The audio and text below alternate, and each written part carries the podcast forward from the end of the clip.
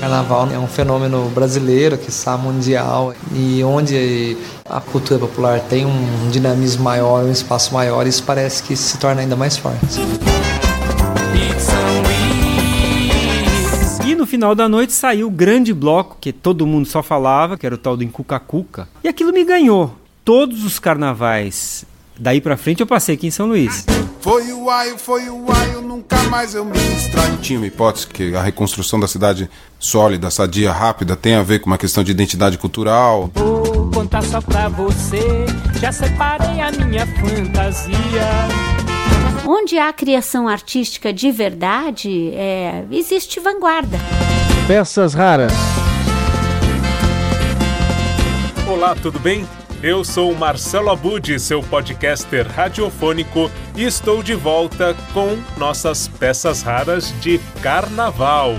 Já é tradicional a gente colocar o bloco na rua nesse período e hoje eu volto há cinco anos, quando tive a oportunidade, ainda pelo NET Educação, que era o projeto que hoje é o Instituto Claro, ao produzir um podcast de ir a São Luís do Paraitinga e conhecer um pouco mais da história do Carnaval Luizense.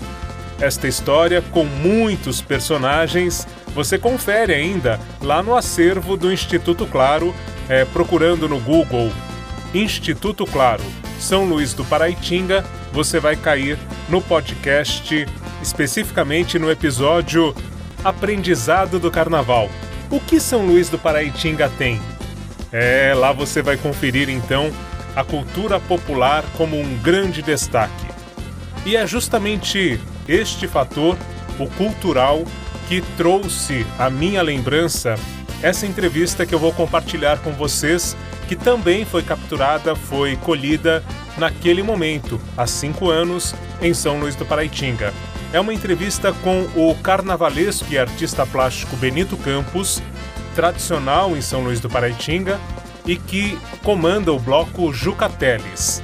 E você vai perceber no discurso aí do Benito Campos por que é que a cultura é tão importante e deve não só ser preservada como valorizada.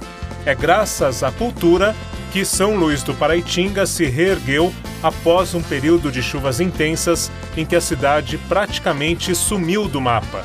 Por isso, a gente traz essa discussão em pleno carnaval com o Benito Campos, destacando a importância da cultura para a reconstrução do carnaval e da cidade de São Luís do Paraitinga, que fica aí a 170 quilômetros de São Paulo. Boas reflexões e eu volto com mais peças raras em breve. Eu sou, eu sou.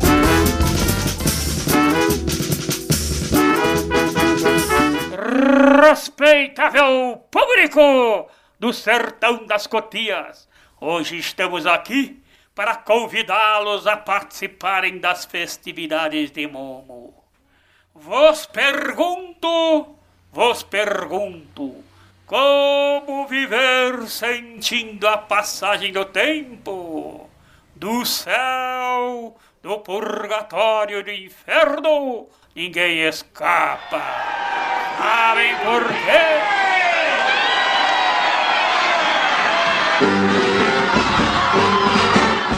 Porque hoje é carnaval.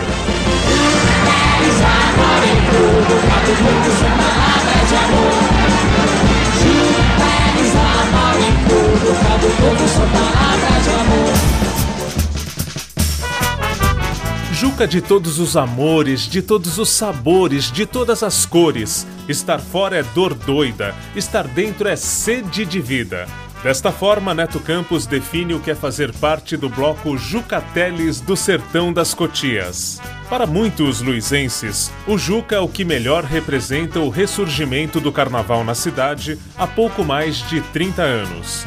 Criado pelo carnavalesco e artista plástico Benito Campos, o bloco é uma homenagem festiva ao artista do povo Benedito de Souza Pinto, um oficial de justiça aposentado, falecido em 1962. Eu criei o bloco Jucateles resgatando um poeta de rima de pé quebrado, que eu trouxe ele para mostrar às novas gerações a importância desse cara ao longo da vida dele, né?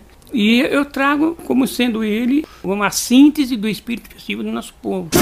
Atrás da banda desbundando na gandaia, vou eu festeiro o barco todo solto, todo traia. Carnaval, alforria de passar, ao meio-dia.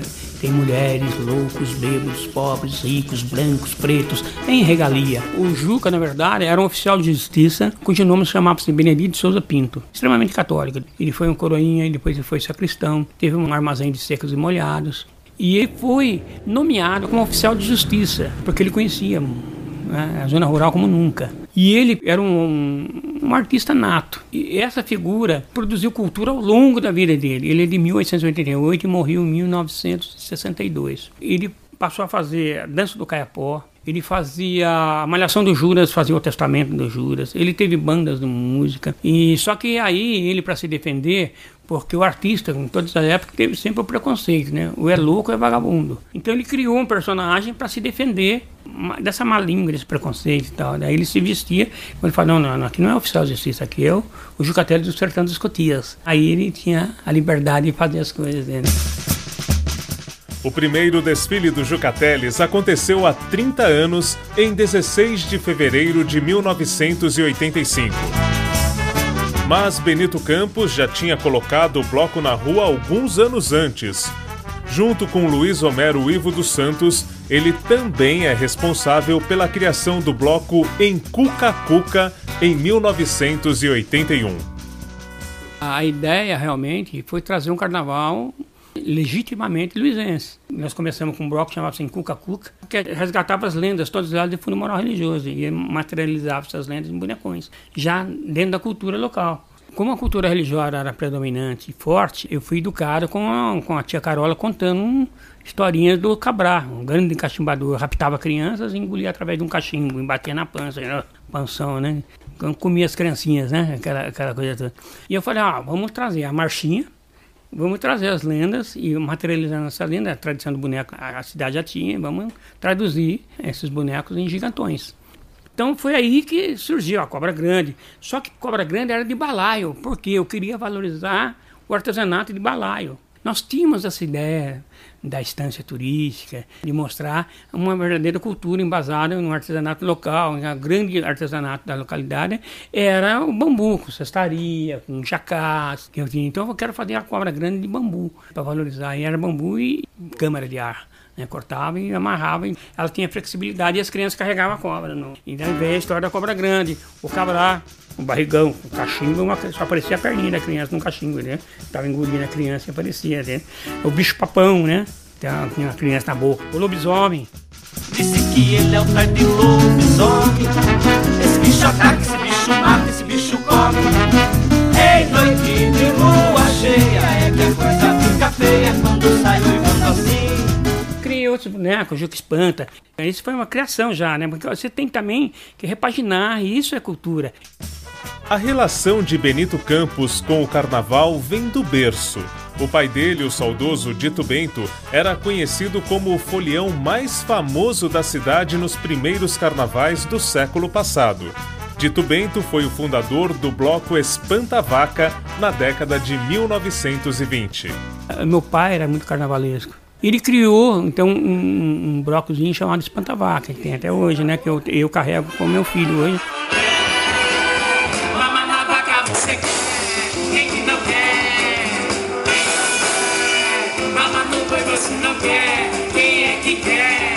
Mas enfim, meu pai saía numa carroça, puxada por um cavalo, e ele tocava uma pequena concertina, e ele em cima da carroça e as mulheres todas cercando a carroça, vestidas em vestido branco e uma flor vermelha na lapela.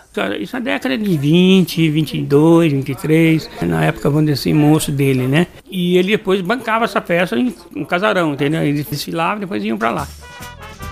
Em 1912, chega a São Luís do Paraitinga o padre Inácio Joia, que mais tarde receberia o título de Monsenhor.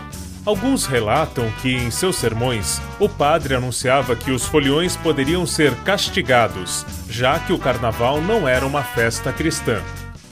ele se deparou com uma cultura muito exótica e, e aí ele começou a impor, derrubou a, antiga igreja colonial que era aqui do Rosário e nós temos nesse modelo que está aí, né, que é mistura um pouco gótico e o românico, né, e aí foi quando começou a criar os cortejos religiosos mais pomposos e tal. E de uma certa forma isso foi hibernando aquela alegria daquela, daquela época assim assassada. O padre teria chegado a relacionar possíveis enchentes do rio Paraitinga à desobediência daqueles que insistissem em brincar o carnaval. Com isso, a partir de 1947, a festa de Momo é abolida do calendário da cidade. Em 1980, uma reportagem do Jornal Nacional apontava São Luís como a cidade sem carnaval. Mais tarde, uma jornalista da Globo pega o gancho jornalístico que disse que carnaval em São Luís dava rabo e chifre, ou seja, era coisa do capeta. A gente vinha numa evolução, né? Uma musicalidade, parangue, época de hippies e tal, a gente muito maluco já, aquele negócio. Nós nos sentimos ofendidos pela, pela reportagem, né? Falei, bom, nós chegamos em 2000, o cara falando em, em capeta, da rabo e chifre, nós sentimos vilipendiados, vamos dizer assim, pela reportagem, né? E aí a gente resolveu dar resposta. Uma parte do segmento da população, a moçada, cultura caiçara e caipira. E aí então, quando nós nos sentimos ofendidos, nós começamos a fazer carnaval. Foi nos bares da cidade que os blocos começaram a ser pensados.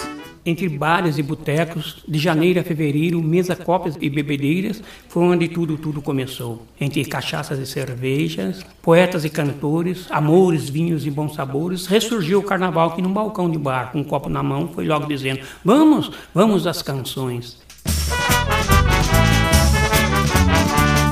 O empenho de Benito Campos em blocos como em Cuca Cuca e o Jucateles foi seguido por outros carnavalescos e foliões. Hoje, quem vive ou vai a São Luís do Paraitinga no carnaval tem orgulho de desfilar as tradições e a cultura locais pelas ruas da cidade. Eu sofri muito, porque eu era conhecida como o bruxo mor da cidade. E eu lembro disso que a minha mãe, muito religiosa, vinha chorando para casa, porque o padre tinha assumido o púlpito. E, ó, o bruxo mor mora em frente à minha casa e tal, tal. Foi uma luta, né?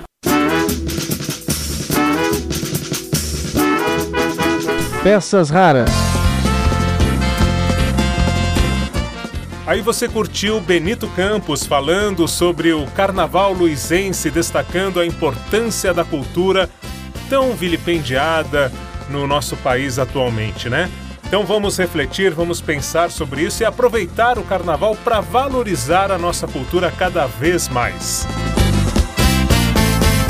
Se você quer conversar conosco, quer colocar alguma sugestão, falar sobre o que tem achado das nossas peças raras, o e-mail é contatopecasraras@gmail.com.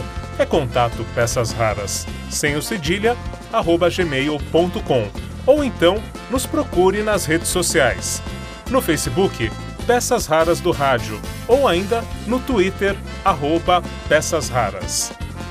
Eu sou o Marcelo Abud e espero você sempre aqui, a qualquer momento em que tivermos algo importante para conversar sobre rádio, comunicação, cultura, arte, tudo que realmente alimenta a nossa alma. Um grande abraço e até a próxima, quando eu volto com mais peças raras para você.